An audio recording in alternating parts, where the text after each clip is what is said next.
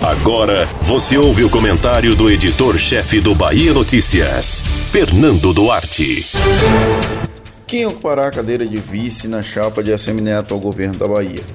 Para os eleitores, essa resposta pode não ser tão importante, mas a classe política debate e especula intensamente qual será a estratégia do ex-prefeito da capital baiana. Mesmo encerrada a janela partidária, a Semineto não joga contra as cordas e cozinha em banho-maria os aliados, enquanto aguarda a poeira baixar após idas e vindas no grupo dele e também do lado adversário. Do lado de Jerônimo Rodrigues, sacar Geraldo Júnior do núcleo de apoio a Bruno Reis foi um contragolpe simbólico relevante, no contexto em que o candidato do União Brasil levou João Leão e o PP para a oposição. No entanto, a chapa não contemplou, por exemplo, mulheres e foi imposta a alianças mais antigas como o PCdoB e PSB.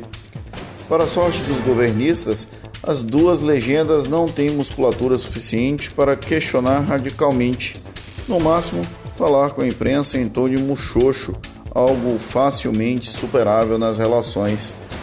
Já a Semineto deixa em aberto quem ocupará essa vaga ao seu lado.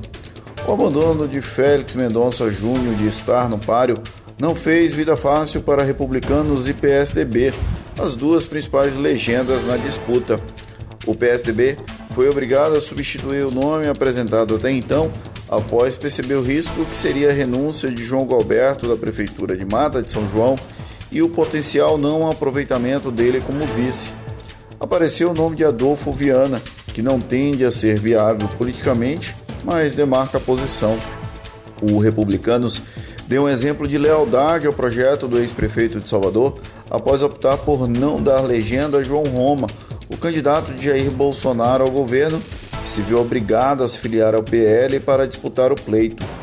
Em outra sinalização, recebeu Marcelo Nilo como um potencial nome depois que ele trocou de lado, ou seja, contempla os interesses do grupo coordenado por Assemineto, com o adicional de um acordo nacional que teria assegurado a cadeira para a sigla. Porém, ao ser questionado sobre a vice, o secretário-geral do União Brasil sempre opta por tangenciar. Como já foi escrito e dito, o histórico dele em 2012. Alguém lembra de Célia Sacramento? Mostra que a possibilidade de uma surpresa não é completamente descartada.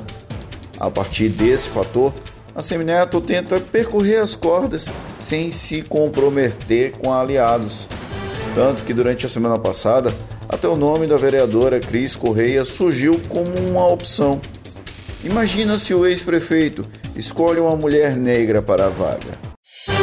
Você ouviu o comentário do editor-chefe do Bahia Notícias, Fernando Duarte.